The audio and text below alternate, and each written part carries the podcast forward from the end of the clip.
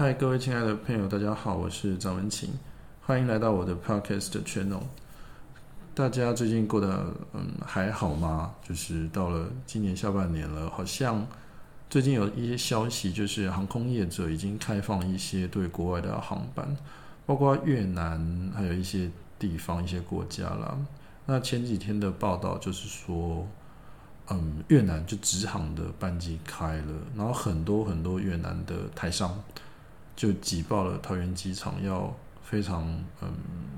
我不知道心情复杂的吗？返回越南的工作岗位，毕竟现在都已经九月了，从一月二十三号除夕，然后就开始待在台湾，没有办法回到越南的呃工厂也好，公司也好，或者是做一些国际贸易的接洽等等等等行为都好，都已经八个多月没有在呃办公室本人那个地方上班了。所以前阵子的新闻就是，嗯，疫情的关系，所以有一些东西解封了。当然，我还是觉得风险蛮高的啦。那我想那些越南的台商回去上班，心里一定也是很不得已啦。我想也是很不得已。然后，anyway，嗯，我觉得二零二零就是一个相对来说，我不会说艰辛或者怎么样。我觉得反正，嗯，我我我是一个不喜欢去。呃，把所有的责任什么东西推去给大环境的人，呃，为什么？很简单嘛，因为它叫大环境，所以每个人都在这个环境里面呢。那既然大环境是这个样子，那你有什么好去特别抱怨的？那我我反而还是比较喜欢去看一些小环境的事情，比如说，嗯，公司的经营氛围，或者是同事相处起来融不融洽，那你手上的客户呃好不好搞定之类的。这种小环境反而是可控性比较高的。那大环境如此，我们就是说难听一点，就是随波逐流嘛。那所以说好听一点，就是船到桥头自然直。你今天在越南经商，然后疫情的关系没有办法回去，但其实你看到现在九月了，还不是可以回去了，还不是一样可以去上班。那如果在这样子的经济状况下面，嗯，你的公司经营不善，或者是你的工作有一些生活或是职涯规划上的。波动哦，我倒觉得没有什么好特别去担心的，因为大环境是这个样子，不是你只有这样，每个人都是这样。那我真的不是在讲风凉话，但是我真的觉得确实如此。那当然就是，嗯，我们老板投资，我们老板也不是投资啦，我公司的老板有一个，嗯，我们都直接说他是财团，好不好？他有呃经营了几间公司。那其中一间姐妹公司不是我所在的这间公司，另外一间公司，嗯，在呃新创时期，所以资金的缺口比较多。那前阵子呢，就嗯接洽到了一位我们俗称的天使投资人，好吧，就是 来一个天使投资人，超级有钱人，然后对公司的产品跟经营理念等等有兴趣，那就说要来公司谈投资啦，就是要入股之类的。那嗯，这些有钱人就是，我没有贬义的意思哈，就是天使投资有有钱人，就是说，嗯，他希望一拿就可以拿到公司十分之一的股票啊。那讲出这样的口气就已经是很嚣张的一件事情了。你一般在一间公司有占到百分之一到三的股份，已经是说话算蛮大声了，因为你就已经在百分之一以内了嘛。那这个投资人来就是说我我需要占到。呃，十分之一的股权，我才有对这间公司的经营有决策的权利嘛。我喜欢这样的产品，那如果我投资的金额不够多，对于公司的经营起不了作用的话，那基本上我就是相信你，把钱交给你，就这样而已。那我可以理解这样种这种心态。坦白说，假设我很有钱的话，我也会希望我占到十分之一以上的股份啊，啊，不然就是，嗯，很有有很大的风险，那个投资额会变成一张壁纸嘛，对不对？所以。Anyway 来了之后就谈十分之一的投资额，那因为十分之一的投资额是蛮大的一笔数字，那公司在呃公司治理上面来说又不能无限的一直增资增股，啊，但坦白说可以啦，没有说不行啊，其实坦白说是可以啦，只是要再跑一些呃会计程序吧，反正呃掰了位，反正大同的那个经营权都已经弄得这样乱七八糟了，台湾公司治理其实坦白说也是一场大笑话，所以。嗯，以这个投资人来说，他需要十分之一的股权，我觉得是合理的要求。那对公司来说，呃，公司就会比较辛苦，因为他要从哪里升百分之十的股股份给他，老板自己给他吗？或者是一些比较高阶的干部给他吗？大大家可能都哦，这里挖一点，这里挖一点，大家可能都不会很愿意了。所以基本上谈这个投资就谈到一个瓶颈。那老板就跟我说：“哎，文晴啊，不然你来跟这个大哥大姐，就是那对天使投资人是一对夫妻啦，大哥大姐来聊聊天好了，好不好？”然后我就。临危受命，莫名其妙正在办公，然后就啊抓去呃拉比跟他们聊天，闲聊东聊西聊，东聊西聊，就是讲一些不着边际的话。那这个大哥是一个蛮有趣的 gentleman，就是呃面面貌非常的和善亲切，然后穿着很轻松，可是又不随便，没有到穿西装打领带，他不过就是一个 T 恤。可那个 T 恤看起来穿在身上，感觉很有个性，就是一个很酷的，嗯，资深绅士，好不好？不要说人家老，就是坦白说年纪也很大，可能可能七十几吧，就是一个非常 gentleman 的大哥。然后那个呃头就是往后拉，然后后面绑个辫子，很像日本武士，然后留一个大胡渣，但是呃脸上笑起来又很亲切、很和善，没有那种梳油头，然后穿西装打领带那种油腻的感觉。所以基本上，我一看到这大哥，我打从心里就觉得很喜欢他，我就觉得很棒，就想说，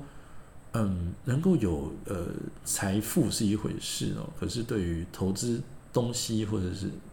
呃公司经营的理念有认同而来，呃尝试去呃用经营公司的方式起到我们说可能脑补一点就是改变世界的力量嘛，对不对？他投资这个公司，喜欢这个经营理念跟产品，就是希望这样子的。文化跟产品跟公司可以影响世界嘛？然后还可以长得那么亲切哦，所以我一看到这个大哥，心里就有三分好感。那旁边的这个呃大姐呢，诶也很可爱很有趣，在时尚界打滚这样子。那呃大姐感觉就比较呃娇贵一点，毕竟可能就被这个大哥就她老公捧在手心嘛，对不对？可是人也是非常非常非常非常的 nice，反正我就在拉比跟他们东聊西聊，东扯西扯，就是想说这样子的 股权的呃加入哦，十分之一的股权哦，不干我的事，我也没有这个过问，也没有办法处理，我就跟他们聊天，聊聊聊聊之后，突然聊到吃东西这件事，然后说吃东西这件事情啊，哦，我我真的是当仁不让，好不好？如果有什么东西、什么事情、什么样的兴趣，我可以就非常得意、大声的跟各位分享的话，绝对是食物，好吗？我根本就是对于食物这件事、对美食、对吃东西这件事情来说，简直就是无师自通的天才，超级天才，当仁不让。我超会吃东西啊！因为那我就开始跟他们聊食物，然后聊到食物的时候，这位大姐突然眼睛一亮，大哥也突然很开心。因为呃，大姐的那个兴趣就是下厨，就是去厨房里面整一桌好菜给大家吃，什么东西都煮，中式的、西式的、日式的、韩式的、泰式的，巴拉巴拉，反正什么都会这样。那讲一讲，讲一讲之后，那话锋一转，他突然说：“哎，文晴啊，不然这样好了，你来我家，我煮饭请你吃。”我说：“天哪，我的妈！”就是。嗯，我不知道他们的呃背景是什么，那其实也才聊了大概二十几分钟，那大姐就突然邀我去她家做客吃饭，也是呃受宠若惊呢，也是很开心。再加上我真的也很爱吃，所以我也很好奇大姐会做出什么样的食物，你知道吗？然后我想都没有想，就直接答应了，一点藕包都没有，没有藕包的，没有在藕包的，我就说好，没有你就答应了。然后大姐就把他家大姐跟大哥就很开心，非常开心，跟我握手，那个那个搭肩干嘛的，又搂又抱来合照，就是他说定了一定要我们家吃饭这样，然后呃呃就就就给了我他们家的地址嘛，然后我就呃顺水推舟说说，嗯，不然我们公司处理呃国际贸易跟的另外一个同事跟。嗯，处理就是呃，算是公司的法务吧，就是在这种公司股票认股或者是经营权利的一位法务，两位呃同事也一起去好不好？因为之前是这两位同事在跟大大哥大姐谈，那大哥大姐就非常呃开心的就说好，没有问题，大家一起来吃热闹这样，所以我就去了他们家位于超级无敌市中心的豪宅。那个市中心市市中心道就是你你可以走到台北车站的，但坦白说，你住在台北车站这件事情其实没有什么好方便的。台北车站其实很无聊，就补习班，然后远一点西门町嘛，所以他是住在呃南西成品那个附近，所以就是真的是超级无敌有钱人的独栋透天别墅。那反正 anyway 约好了时间，我就我就跟两个同事一起去，呃，那个地址嘛，就是大哥大姐给我的地址。然后到了之后呢，我死活找不到入口，我死活找不到他们家豪宅的入口在哪里，前前后后走来走去，看来看去，找不到入口啊！我天哪！然后最后在呃门牌号码这一号跟下一号的中间，就是他们家的地址，我看到一个呃木雕的板子。然后那个感觉就是走过去的墙壁上的街道上的一种彩绘艺术而已，根本不知道那是什么东西。然后我就偶然间发现，那个门板上面居然是就是他们家的门牌号码，也就是那个门板就是他家，隐蔽到我根本不知道那是入口啦，好不好？然后那个呃门板上面就有一个小小的针孔，就是呃摄影机嘛，就是你去按门铃干嘛的，他就可以从那里确定访客是谁。反正 anyway，历经了一番波折，我终于就找到了入口，然后就进去了。那进去之后呢，我只有一种感觉，就是，嗯，那房子很气派，非常非常大，在这么好城南品城西的地方，中山捷运站旁边，地点好，然后房子也好，什么格局都很棒，但是真的好挤，好挤，好挤，好挤，就是不是空间小，而是堆了一堆东西啊！我天！一堆啊，满满满满都是东西，然后呃，进去之后呢，呃，就是毫不意外的，就是有一个电梯，豪宅里面有电梯也是很合理的啦。然后它电梯是全透明的，就是四周跟踩的那个地板全透明的，就是一个嗯，可能经过特殊精心安排的电梯吧。那电梯门口呢是一个小小的玄关，那玄关居然还在种植物，就是。这位大哥大姐投资了一个 LED 的公司，那这个 LED 的公司是在呃做这种灯泡，那灯泡是仿自然光，那这自然光就可以去呃模拟太阳光嘛，所以可以拿来种菜啊。那他们为了试验这个投射 LED 的自然光效果如何，他们就在家里的拉比种菜，在电梯旁边拉比门口种菜，所以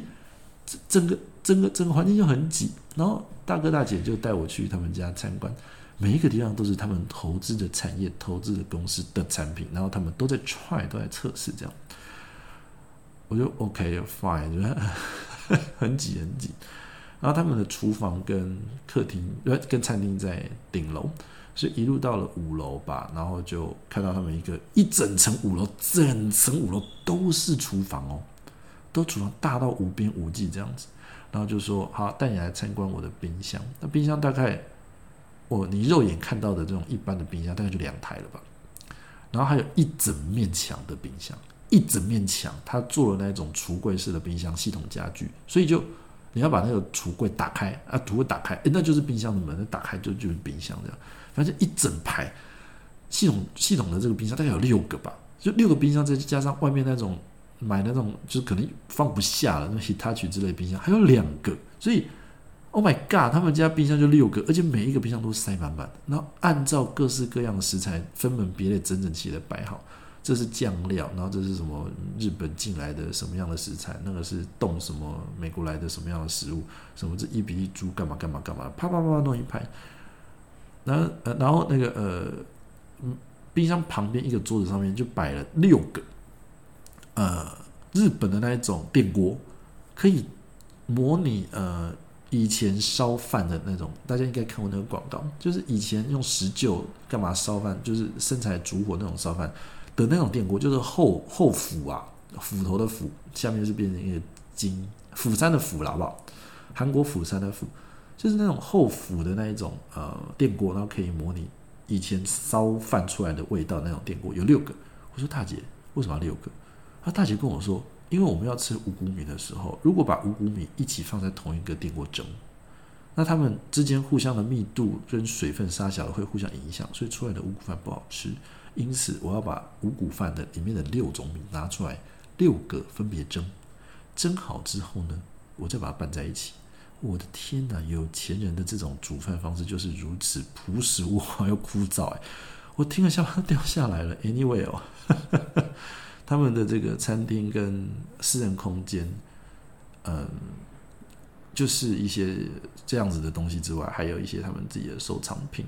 什么收藏一些书画、佛像、啊、雕像，干嘛干嘛。然后大哥大姐就非常热情的跟我介绍啊、分享啊什么的。当然，呃，那个厨房也是很 fancy，不必特别说了。反正就是整了一一桌，就是呃很特别的料理，蛮有趣的，真的也蛮好吃的啦。那讲讲讲讲之后呢，他们就说，嗯，他们嗯有这样子的财富，那对于致力于就是人类健康的福祉这件事情上比较有兴趣，包括玄关上面看到的种菜哦，这件事情也是他们觉得，呃。水跟生菜用照日光灯的方式去种，那可以减少很多重金属啊、水啊、虫啊等等等等的问题。所以这样的方式去种水跟蔬菜，maybe 现在有一些文献是会自然派的会说，啊这个菜就没有经过太阳的日照，然后也没有吃这个大自然的营养，啊感觉好像是没有灵魂的菜。不过 anyway，你可以提供一个比较相对于比较 pure 干净的环境去种菜，或许你可以。呃，把这个青蔬菜的品质拉高嘛，我们不予去过问。反正大哥大姐们对于投资这样健康跟人类福祉有进步的产业就比较有兴趣，所以就想说可以来，哎，投资我们公司这样子。然后讲一讲之后，就开始说，他们之所以会这样子去注重健康，是因为，嗯，两位的健康状况都不是很理想啦。这个有一点这个有问题，那个有一点这个有问题的，那甚至还有一些潜在的。癌细胞呃，在体内这样，然后他们还跟我分享，他们去呃做了一个很特别的自费体检，叫做循环癌细胞组指数啊。它的理论大概是说，每个人的身体里面其实都有潜藏的癌细胞，但这个癌细胞在没有天时地利人和的情况下，其实并不会进一步呃增生，然后也不会变成肿瘤。但如果说你身体体内的循环癌细胞指数可以到零的话，那基本上你这个人是绝对不可能得癌症的嘛，对不对？除非你有突变或是什么样的病变。所以，嗯，他们有这样子的呃一些小毛小病之后呢，就居然去致力于做这种循环癌细胞的体检跟治疗。那他们就是跟我们说了，呃，要好好照顾身体，健康很重要。那他们对于这种追求健康的呃关怀啦，好不好？那我要坦白的说，就是我听完这样的故事哦，嗯，我心中其实并不是觉得说有这样子的财富，然后这样使命感去做对人类健康福祉有呃有益的投资是一个多伟大的事情。我并不是说它不伟大，而是我看到了另外一件事情，就是嗯，他们对于生命死亡的恐惧，还有对于呃。喜欢的事物的怎么说呢？嗯，喜欢的事物的不能的割舍的那种情感，因为他们全家都堆放了很多很多的收藏品，包括我个人觉得他们投资公司这件事情，某种程度上也说也有，我觉得也是把他们投资的公司当做是他们其中一个收藏品。那在吃饭的过程当中，他也呃跟我询问了我手上客户的一些近况。那我也跟他们分享了一些有趣的奇闻异事，而他们就对于我的客户也非常有信心哦，甚至就是也想要投资他们，知道吗？就是进一步的希望我可以去引荐，约我的客户们一起吃饭啊。当然后续我也有去做一些接洽，但是我觉得就是 他们对于这一种收集呃美好的事物的这种渴求，嗯，好像就是。对于人生的一种不舍，就是他们舍不得自己太快死去，因为他们觉得活在这个世界上可以善用他们的财富，进一步去呃投资经营这些健康事业，对人类整体福祉有进步。这样话是这样说，但是我还是觉得，那最根本的问题就是对于生命跟死亡的恐惧啊。那呃，当然他也是活得很开心啊，过得很高兴啊。那我我心里走出那个大门的时候，就是这样子的感觉。然后我离开的时候呢，呃，太太就是说，呃，他先生就老板啊，老板要去做呃复健，那说复健是做的比听的比较呃恐怖一点，基本上他 就是去做按摩，去做按摩。女孩子喜欢做 SPA 嘛，那男生可能就是去做按摩这样子。那他们说，他们做呃癌细胞循环检查的那个单位的职能治疗师跟物理治疗师有在那边附设一个。呃，复健呃中心一个复健的区域，这样他们觉得那个复健师做的很不错，所以大哥都定期会去找他。所以跟我们吃完饭之后呢，大哥要去做复健，也是做按摩了，就是去按摩爽一下这样子。然后大姐就说她要去那个南溪成品那边的咖啡吧喝咖啡，就是百货公司不是都会有一层是卖餐饮厨具的吗？然后这个餐饮厨具就是卖咖啡啊，那大姐就说她想要去那边喝咖啡，因为她刚刚收到 LINE 的通知，就是有新品的咖啡豆来了，她想要去试喝。那她就对我们依依不舍，可能就是平常也比较寂寞吼，就邀请说：“哎，文晴啊，不然我们再去，哇，我们再去看一下咖啡这样。”好盛情难却，就是中午吃饭哦，用这个拜访客户、投资人的名义出来跟他们吃饭。那已经吃到超过午休时间，坦白说也没有关系，因为当出差嘛。但是我还是想要回去处理一些鸟蛋公事。然后这大姐，我看到大姐这个是老公要去做复健，然后她没事干，那种去喝咖啡的那种表情跟那个期盼哦，哎，我会不忍心，所以哦，我又去陪她 喝了一下咖啡。然后他就很开心的说，他在这边存了很多钱，然后有什么高级的会员，所以买咖啡豆比较便宜。那我不好意思扫他的信，所以我就呃请他买了一包啦，然后他就帮我打了一个折，他可他的会员资格可以打一个蛮大的折扣，我就拿了一包咖啡回去跟公司的同事啊一起手抽来喝掉了。好了，这就是那个我们公司最近哦，因为疫情的关系，然后老板的集团下面的公司资金的缺口找到了这样子的投资人，然后我觉得诶蛮特别的一件事情，那其实也是。呃，我这一阵子以来遇到的，因为我觉得比较有品味的投资人，至少他们在对于生命的恐惧上来说，而转化成一种投资健康事业的增进人力福祉的这种方向跟心态。但是我还是觉得很可惜的，就是家财万贯，其实还是抵抗不了、阻挡不了对生命跟死亡的害怕跟恐惧。那上一个礼拜呢，有一个朋友在。广告公司上班，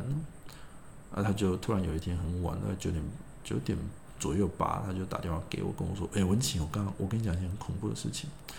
就是我们公司刚刚有一个小主管哦，突然哦就倒倒在地上，就突然砰的一声很大声哦，就是一个一个呃男主管就倒在地上，啊，广告公司都很忙啊，整天被客户追着被狗干这样，所以就大家都忙，没有去理他。”啊突然过一阵子之后，大家转头去看他，就看到他就倒在地上一动也不动，趴着这样，然后就把这个小主管就是翻过来，就看到他脸部蜡蜡白，不是蜡黄，是已经惨白，没有血色了。那赶快就是叫了那个 security，叫了保全，然后也同时打了一一九嘛，然后就保全来就是帮他 CP 啊，干嘛干嘛的。然后我朋友是一个呃。救生员，这算救生员吗？就是急救员啦。然后呢，他就看这个，嗯，保全在做 CPR 是非常的不专业，就是嗯，那个好像快死了，就是已经脸色血色是似有似无，好像真的快死了。所以他就赶快跟他的其他的同事说，呃，我记得公司有 AED，就是体外去颤器，你赶快去拿过来好不好？那就体外气颤器放在楼下，那他就先去拿。然后我这个朋友就在那边看保全帮他做 CPR，然后就呃心急如焚，觉得人快死了，你怎么 CPR 做的这么差？但他又没有办法马上接受，因为他想要把 AED 体外驱颤机先放上去，然后他再做 CPR，哎，这样才做的完整。他现在想想要先把 AED 钉到手，这样就 AED 又从楼下急急忙忙拿过来了，然后他就等不及，他就跑过去接这个 AED。结果一急之下，他自己跌倒，砰了一大声哦。那他自己爬起来一点也不觉得疼痛，赶快把 AED 打开，把那个呃体外驱散剂的贴片贴好，然后就把他体外驱散剂打开，然后就开始接手把那个保全赶走，接手去做 CPR 这样。那做了一阵子之后呢，这个小主管的脸色就开始有血色了，然后就呃一一九就来了嘛，啊就说哦，你这个 CPR 做的很完整很到位，这品质非常非常的高。那如果说没有你的帮忙，我们就算到时候现在来了，可能也至少是脑死。所以呃，他们就把他接走，然后接上那些呼吸器干嘛呢？继续接手做 CPR，然后就把他接去医院。那所以这个小主管的命就算是。捡回来了啦，好不好？所以朋友就跟我分享这样的事情，然后呃就接获通知都没事了，这样结果上个礼拜大家也知道，上个礼拜是中元节附近，对不对？所以刚好上礼拜的那一天，他们公司正在做中元普渡，就是买了一些贡品来请好兄弟们来享用，这样。然后，因为那个广告公关公司、公公关广告公司那个小主管，平常做人蛮急白的。我我我不知道是谁，好不好？只听转述哈，我我对他没有个人恩怨情仇，我不知道他是谁。就转述说，大家觉得很急白，所以呃，我这个朋友的 line 就开始叮叮咚咚、叮咚一直响、一直响。然后里面传来讯息，全部都是对于这个小主管的地狱笑话，你知道吗？就是说，你为什么要救他？你为什么要？你为什么要抢他吃中原普渡食物的权利？靠背。讲这种鸡巴地狱梗玩笑，你知道吗？他他正在，他这灵魂已经出窍了，宝轩都快把他弄死了，他都已经站在那个普渡东西前面，手拿起来正要大吃特吃的时候，你把他叫回来台，你把他叫回来现世受苦受难，加班饿肚子，你于心何忍干嘛的？然后还有就是，啊，他如果真的就是对不对，去吃中原普渡的话，哎，就变成这个广告公关公司的一个活传奇啊，是不是？到时候大家这边加班加班很久，后面就会有个声音来说：“哦，你这个 profit 还要再加五趴干嘛的？”会有一些卡面出来，哎，说不定就变我们这边地富林之神，就开始讲这种地狱玩笑，分享给我听，就是又好笑又 笑出来，觉得要先去抽一个 face first，通往这个地狱的直达列车哦。好的，那所以啊，我这一阵子就经历了这样子的嗯事情，就是。天使投资人就是对生命的恐惧，然后甚至在广告公关公司上班的小主管，坦白说薪水也不差了，可是，在面对这种呃对健康没有多一份心力去照顾自己，甚至长期加班高压的环境下，呃，对于这个生命的挽回也是无能为力哦，深深的感觉到健康跟维持心情愉快的重要性真的是很重要哦。哦，昨天就在想这件事情，然后走在路上，然后走一走，走一走就下班，然后晚餐嘛，肚子饿，我就走进了一间温州大馄饨。大家应该，嗯，台北市的朋友应该都吃过温州大馄饨啊。它是一间算是平民的连锁餐厅，然后品质也还算可以，不算是什么多好吃的东西，但就还可以吃啦，好不好？然后就，呃，我就去那边吃饭。我一直以来都对温州大馄饨。很 confused 一件事情，就是，哎，我不知道为什么，各位各位朋友可以去检查一下我说这件事情对不对？每一间每一间哦，每一间温州大馄饨里面的服务人员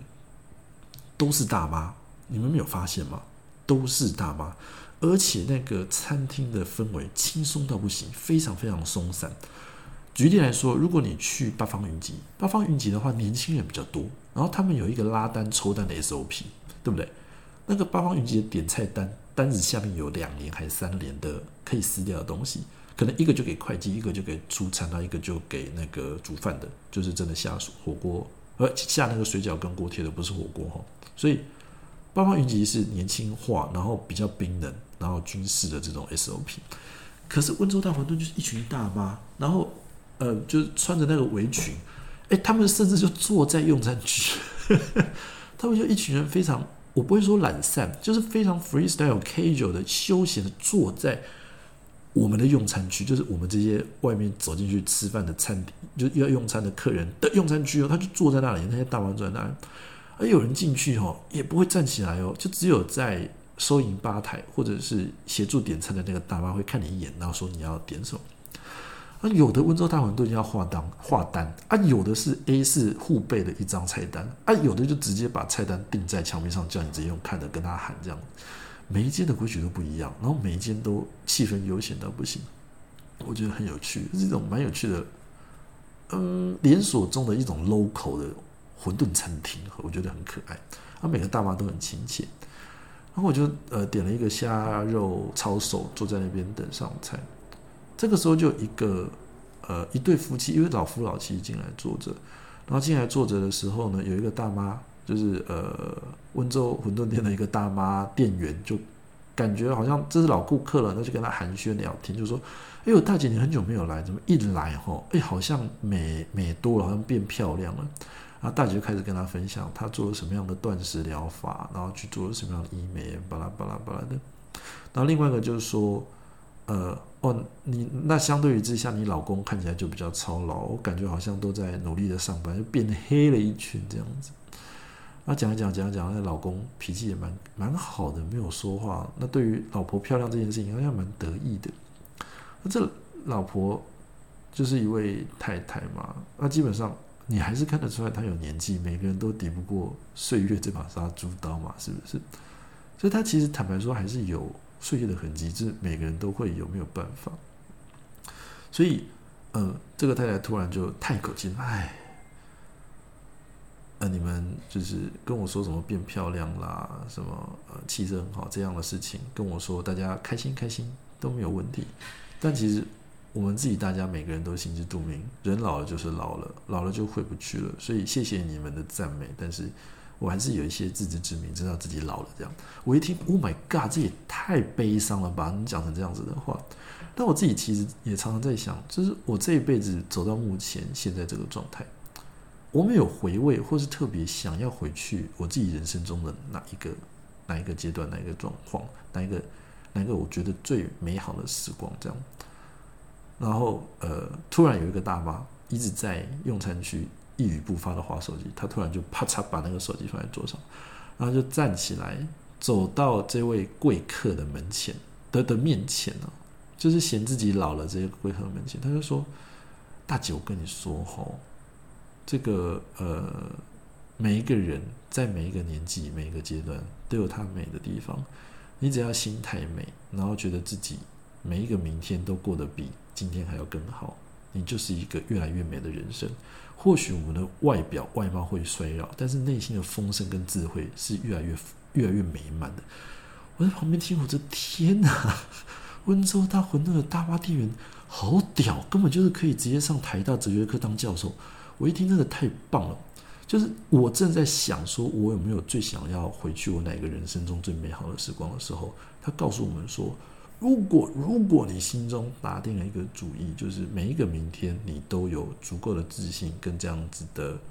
呃信心，可以活得比昨天还要更好，哎，那你人生就是越来越丰盛。外貌的衰老有什么关系？至少人生是美丽的，心态是健康的，心情是愉快的，这样子。我听完说好感动啊，想说 Oh my God，混州大馄真是很感动。所以我吃完饭之后，特别就看了一个大妈一眼，然后就 跟他挥挥手。然后就离开了这个餐厅。那非常意外的就是，在温州大馄饨里面得到了解答。哎，不管是天使投资人这位老夫老妻，对于呃